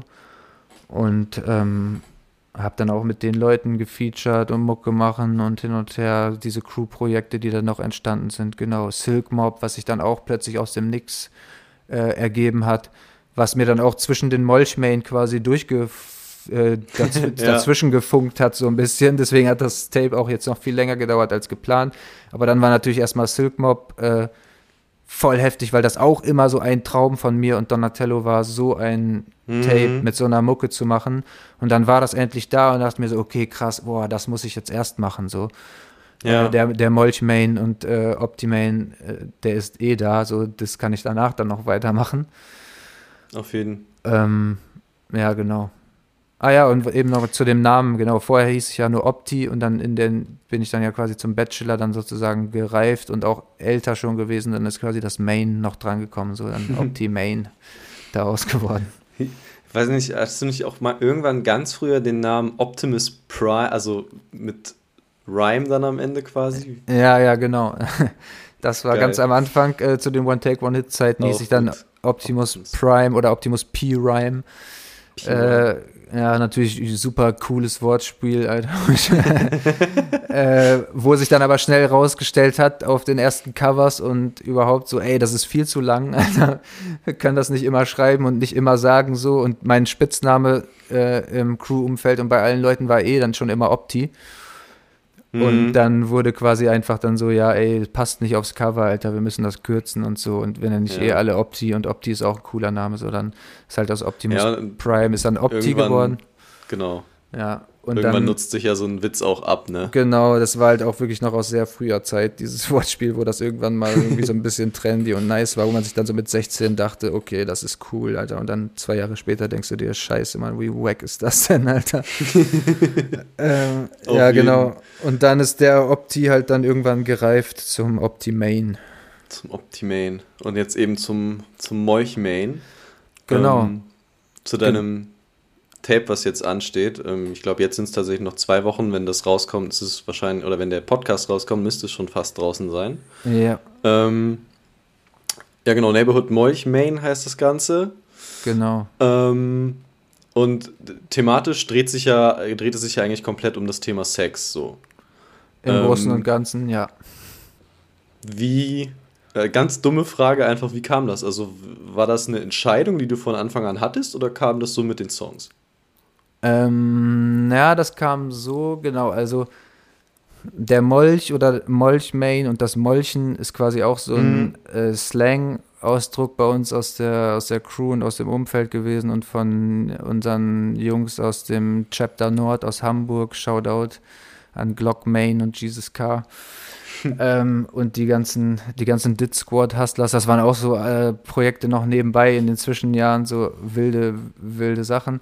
Auf jeden Fall, genau, da hat sich halt irgendwann so Slang etabliert, so, ja, boah, du Molch, Alter, ey, Digga, hör mal auf so zu molchen, Alter, oder so, boah, boah, Mann, die ist aber heiß, ey, ich hätte jetzt richtig Bock zu molchen mit der und so. Ja. Das kommt dann, das war so ein bisschen abgeleitet, so aus, ne, vom, vom Lustmolch sozusagen. Ja. Ähm, aber natürlich der, äh, ich bin natürlich der, äh, nicht der äh, schleimige, eklige Lustmolch, sondern der stilvolle, respektvolle Molch. Ähm, genau, und daraus, das, aus diesem Witz oder Joke und dem Wortspiel ja Molchen so im Sinne von, ja, alles, was irgendwie mit äh, Sex, Flirten, Frauen, Liebe, Knutschen, Kuscheln, äh, das ist alles so Molchen sozusagen, ähm, ist dann dieser alter Ego von mir, der, der Molch-Main, entstanden. Und ähm, ja, Frauen und Sex natürlich eigentlich für die ganz, oder je nachdem, welches Geschlecht man jetzt präferiert, ist natürlich immer Sex ein großes Thema, was eigentlich, glaube ich, jeden irgendwie interessiert und mich halt auch sehr, sage ich mal. Ähm, und äh, genau, dann kam halt auf jeden Fall irgendwann so die Idee, ja, ich habe auf jeden Fall mal Bock, ein Tape zu machen, wo halt das große oder der grobe rote, rote Faden halt irgendwie, äh, ja, Liebe, Sex und Zärtlichkeit und Frauengeschichten halt sind. Mhm. Und dann kam irgendwann so dieser Titel, ja, Neighborhood Molchmain, Alter, das ist doch ein geiler, geiler Titel. Ich hatte auch noch andere Chroniken eines Molchmains oder, keine Ahnung, äh, ja, Mol Molchen ain't easy und äh, also, also solche Spielereien halt hat man dann natürlich, aber genau, äh, Neighborhood Molch Main ist es dann geworden, weil genau, ist halt auch eine kleine Anspielung an äh, Criminal Main aus Memphis, ähm, der Neighborhood Dope Main äh, Ah, Album, okay. Album mhm. hat und genau, ich, ja, ich deal nicht mehr, ich molch nur noch, äh, sage ich immer. Also von daher ist es so der Neighborhood Molch Main dann der Titel geworden. Ja, geil. Und, ähm, ja. Und ja, genau, dann machst du jetzt, äh, kommt eigentlich dann auch wieder ein Bundle, du hattest es vorhin kurz angesprochen, aber ich glaube, angekündigt war noch nichts, wenn ich ja, ist heute, richtig weiß. Genau, heute ist äh, die, weil ja heute am 11.06. haben wir heute, äh, der, genau. Vor, der Vorverkauf startet, äh, habe ich dann heute auch das Bundle offiziell angekündigt. Natürlich habe ah, ich. Ah, okay, krass, habe ich noch nicht gesehen. Ja, habe ich mir natürlich wieder was ganz Spezielles einfallen lassen. Also wer mich kennt äh, und mein letztes Bundle gesehen hat, weiß, dass ich mir auch keine Kosten und Mühen und Arbeit scheue, da was sehr Geiles und Liebevolles äh, zusammenzustellen. Gerade weil ich halt aus, auch aus diesem DIY und Selbstmach, äh, mhm. Self-Made Hustler äh, Business sozusagen komme. Und ja, ich liebe das halt irgendwie da so kreativ ein bisschen auch zu sein und den Leuten mal so abseits vom langweiligen Mainstream und Massenprodukten, sage ich mal, oder irgendwelchen billigen äh, Import, USB-Sticks, Schlüsselanhänger, Scheiß, so, Alter, das, das kann man sich halt sparen. Äh, und bei mir gibt es halt dann nur limitierte, exklusive Sachen dann immer. Und ähm, genau, in dem Bundle wird natürlich einmal halt das Tape sein, was limitiert, limitiert ist auf 350 Exemplare diesmal, davon 50 reserviert für das Bundle, 50 so für engste Crew-Mitglieder, Homies, Freunde, Supporter, Beteiligte und 250 Einzeltapes, die in Verkauf gehen. Und ähm, genau, und im Bundle wird ja wieder das Tape sein, ein geiles T-Shirt mit dem Molch Main Character, mhm. Den auch einer meiner besten Day One Brüder, New Bear Tats, der Tätowierer mittlerweile ist, Tattoo-Studio auch hat. Ähm, der hat den entworfen und gezeichnet für mich. Das Motiv wird ähm, auf dem Shirt sein. Dann wird es äh, richtig geil ein ähm, handgraviertes Schnapsglas von mir geben. Mm. Also das erste äh, Bundle verfolgt hat, äh, das Bachelor-Bundle, da gab es ja einen kleinen Schluck äh, selbstgebrannten äh, drin. Und jetzt wird sozusagen das passende Trinkglas dafür nachgeliefert. Und ich habe mir halt genau so kleine Schnapspinniken in guter Qualität äh, besorgt und die dann äh, handgraviert. Dann habe ich mir eine Werkstatt rausgesucht, wo man so Glasgravuren machen kann.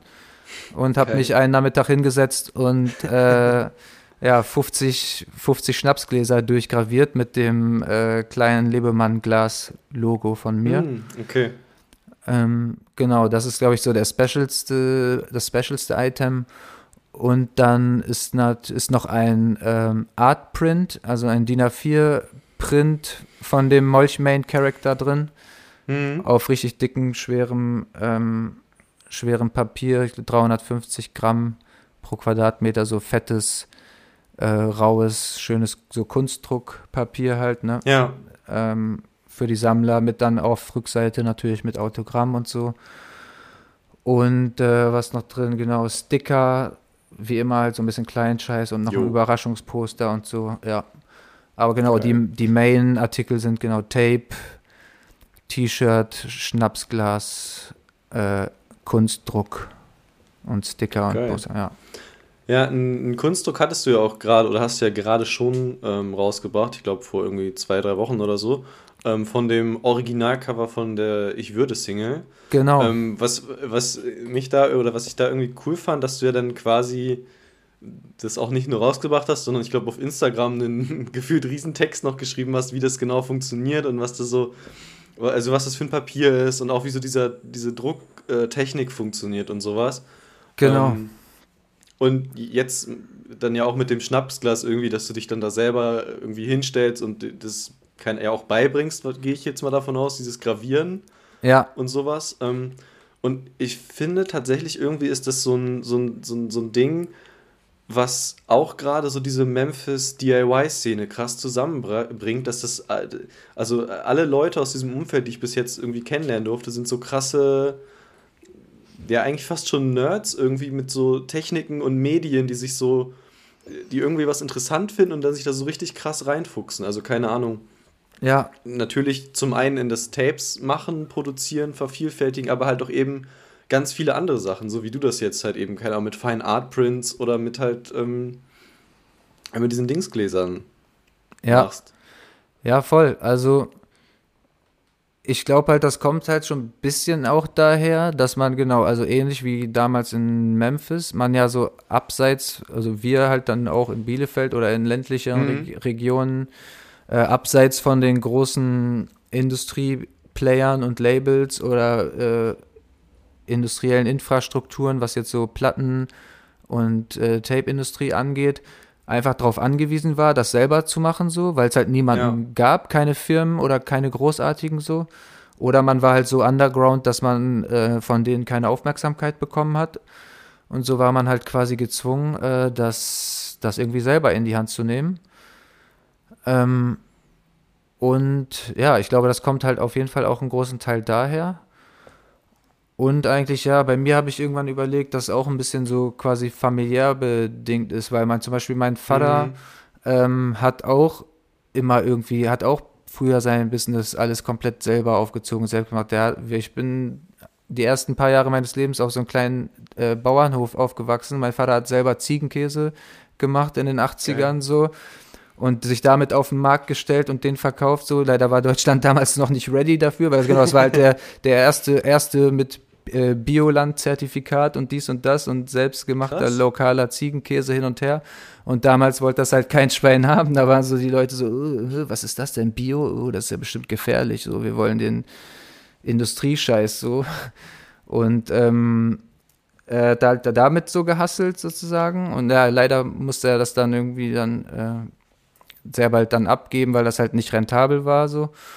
Und äh, hat aber auch alle anderen Sachen, also viele andere Sachen immer so handwerklich selber gebaut und gemacht und so. Und ich glaube, davon habe ich daher auch ein bisschen mitbekommen. Und ähm, ja, äh, ich ja, glaube, interessant auf jeden Fall. Und ja, mir, wie gesagt, ich bin halt auch so ein Typ, dass ich halt Spaß dran habe an so künstlerischen Sachen und ich liebe halt so edle und exquisite, ausgefallene Produkte und feiere dann auch dahinter die Hintergründe. Also wie wird das hergestellt? Warum ist das so mhm. speziell und so geil? Und ich kann halt mit so Massenprodukten und Mainstream-Sachen halt wenig anfangen. So, keine Ahnung, das gibt's, glaube ich, öfter so, dass wenn ich auch irgendwas hab, was so jeder kennt und jeder feiert, dann ist es für mich schon irgendwie so ein bisschen wieder uninteressant so. Ja, klar. Und äh, ich brauche halt irgendwie so den bisschen nerdigen und ähm, Special Shit halt so. Ja, Lebemann-Type Shit halt. also, so, ne? also genau, so nice. 0815 Standardkram ist nichts für mich so. Ich, ich brauche es immer ein bisschen Special. Das habe ich auch schon so, das zieht sich irgendwie generell so ein bisschen durch mein Leben. in vielen Sachen. Geil. Ja. Und wenn es dann noch eine geile Story und Hintergründe dazu gibt, so wie das irgendwie entsteht, hergestellt wird, was das für Verfahren sind, zum Beispiel jetzt bei diesem Riso-Druck, wo der Kunstdruck mitgemacht ist und so, äh, dann feiere ich das halt umso, um, äh, umso mehr. Ja, natürlich, das macht es ja auch irgendwie nochmal zu was Besonderem. Gerade auch, ähm, keine Ahnung, da, da gibt es ja ganze, weiß ich nicht, ganze Bücher und Aufsätze darüber, wie krass ja mittlerweile die, die Menschheit oder auch so unsere Kultur irgendwie fortgeschritten ist, so an so einem Punkt, dass wir die Sachen, die wir benutzen, überhaupt nicht mehr verstehen. Also so, du verstehst nicht mehr, wie äh, ja. ein Laptop funktioniert, du verstehst nicht mehr, wie ein Handy funktioniert. So, du, benutzt es, aber du weißt nur, wie man es benutzt, so ungefähr. Ja. Und ja, stimmt. Das, deswegen, das ist ja bei so Drucken auch so, keine Ahnung. Also jeder kennt ein Poster, aber ich glaube, zu wissen, wie ein Poster gedruckt wird, ja. das weißt du halt nicht. Ja, ja, stimmt. Ja, genau. Ich Und wenn es dann sogar noch eben ein Fine Art Print oder sowas ist, ist das ja noch, noch mal eine ganz andere Geschichte. Ja, voll. Äh, das denke ich auch. Ja, und gerade so, man hebt sich halt gerade, ne, wenn man jetzt auch so in kleineren ja. Auflagen und im Underground-Bereich äh, oder so einer äh, Nerd- oder Tape-Szene dann aktiv ist, äh, dann muss man sich ja auch abheben damit so, ne? Also ich mache ja nicht die großen riesen Stückzahlen, alles ist limitiert und äh, für Sammler und Liebhaber und Freaks halt gemacht, so, ne? In Anführungsstrichen Freaks. Also Leute, die halt genau auf sowas abfahren, so, ne? Und das geht halt nicht mit Massenprodukten, nicht mit billig irgendwo äh, in Übersee gefertigten Plastikscheiß so.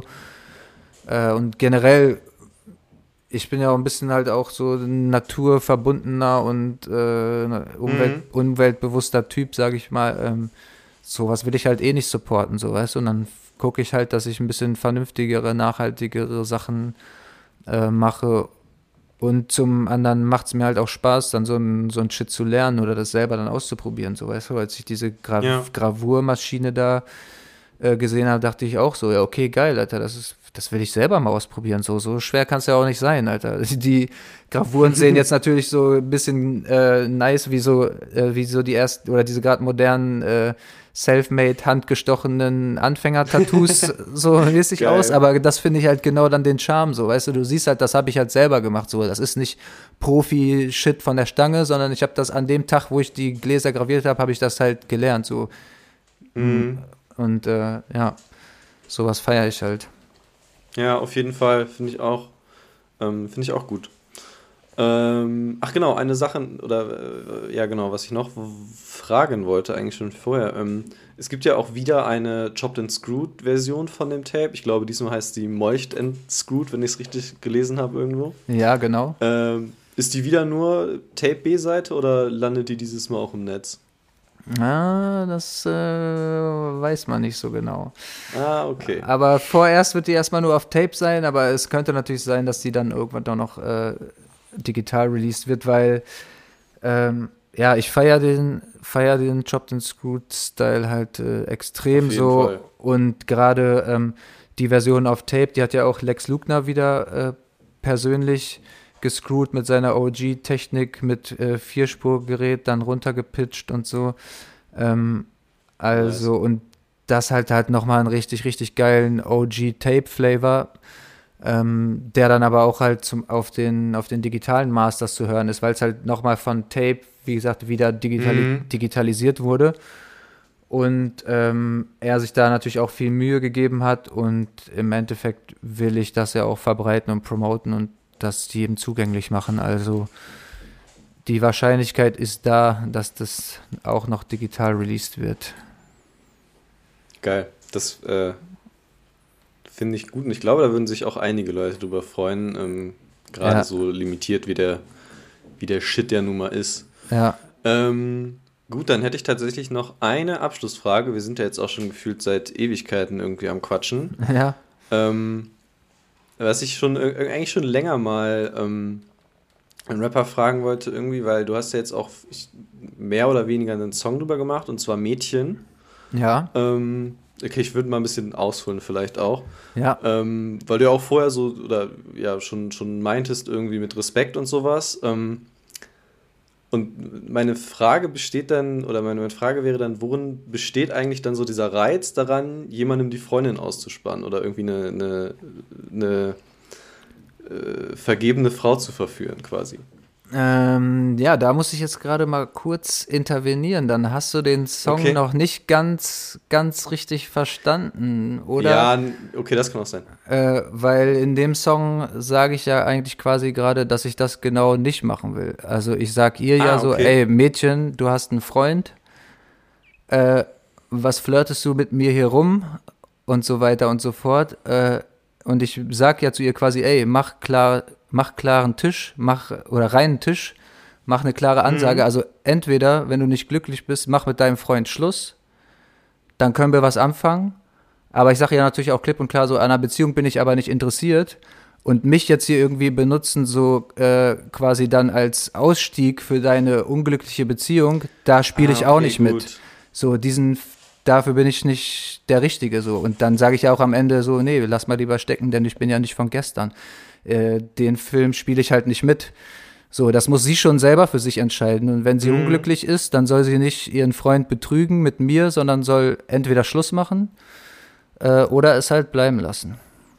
Okay, gut. Und dann da- habe ich es tatsächlich nur auf dem irgendwie falschen Ja, hör, Dings hörst ich nochmal nicht. genau, Ja, mache ich auf jeden Fall gleich nochmal. genau an. Aber ja, es ist natürlich äh, oft, äh, oder es wird ja auch manchmal, oder hier und da, schon mal habe ich das auch mal in Lines gedroppt, so, ne?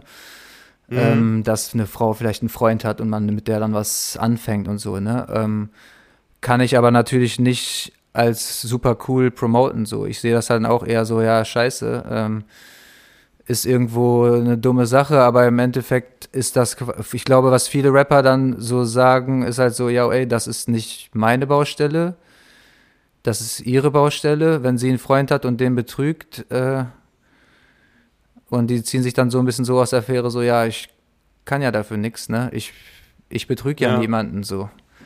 Aber generell bin ich auf jeden Fall, äh, muss ich jetzt auch nochmal hier klarstellen, so der Meinung, äh, Leute da draußen, wenn ihr unglücklich seid in eurer Beziehung oder so, äh, hört auf, betrügt nicht euren Partner, sagt es offen und ehrlich, macht Schluss und ähm, weil es sonst ab, ab, abgefuckt ist für alle Seiten so. Also Auf jeden Fall. Am Ende wird Ja. dann immer Unglück sein und ich glaube, das ist für niemanden eine entspannte Situation und auch man selber als Betrüger hat, glaube ich, krasse Kopffilme und mehr Probleme am Ende und als Betrogener sowieso fühlt man sich, glaube ich, erst recht scheiße so. Von daher sollte man immer so gerade sein, äh, wenn man unglücklich ist, dann Schluss machen und dann nicht sich irgendwie einen Side-Chick oder Side-Dude suchen und dann das als Ausweg und Ausflucht oder Ausrede nehmen oder möglicherweise, genau, in dem Song sage ich ja so, ähm, sie will, dass ich ihren Freund für sie zum Ex mache, doch das ist mir schon wieder zu viel Stress, Mann. So, weißt du, so, dass man dann quasi Ja, das die stimmt. provozieren dann so, die provozieren dann oft, oder es gibt den Fall halt, ne, dass dann sozusagen das Ende der Beziehung raus provoziert wird mit einem Fremdgehen oder mit einer Affäre. Und das finde ich halt nicht cool. Und das, das ist eigentlich die Message von dem Song. Das stimmt, okay. Dann habe ich das äh, tatsächlich komplett falsch oder relativ falsch verstanden. Ähm, aber gut. Ich finde auf jeden Fall, das war auch ein gutes Schlusswort dann tatsächlich, weil dem würde ich mich ähm, zu 100% so anschließen. Korrekt. Ähm, und jo, dann bleibt, glaube ich, gar nicht mehr so viel zu sagen. Dein Tape kommt, glaube ich, am 26.06., Äh, ja, 25. glaube ich, Freitag. 25.06., alles klar. Yes. Und hört es euch an. Und wenn Ja. du noch letzte Worte hast, dann hau raus. Ja, also, liebe Leute, zieht euch das Tape rein, hört es am besten von Anfang bis Ende durch, weil als ähm, meine Releases funktionieren eigentlich immer am besten als Gesamtkunstwerk. Und ähm, hört es am besten auch in einer Schleife mit den äh, Chop, äh, Molcht and Screwed Versionen hinten dran, weil das gehört eigentlich zu dem Album dazu. Und äh, ja, viel Spaß damit. Zieht euch das rein, taucht ab in die Welt des Neighborhood Molchmains und äh, an alle da draußen damit gut Molch. Der, offi der offizielle Molchgruß, wenn man jemandem äh, viel Erfolg bei der Partnerwahl wünscht. Sehr gut. Ähm, ja, dann danke ich dir für deine Zeit und das äh, doch dann sehr lange und sehr ähm, ausschweifende Gespräch. Ähm, ja. Hat mir auf jeden Fall gut gefallen. Ja, mir auch. Vielen Dank dir auch und ja, Mann, gut Molch. Mach's gut. ciao, ciao. Backspin. Backspin. Backspin.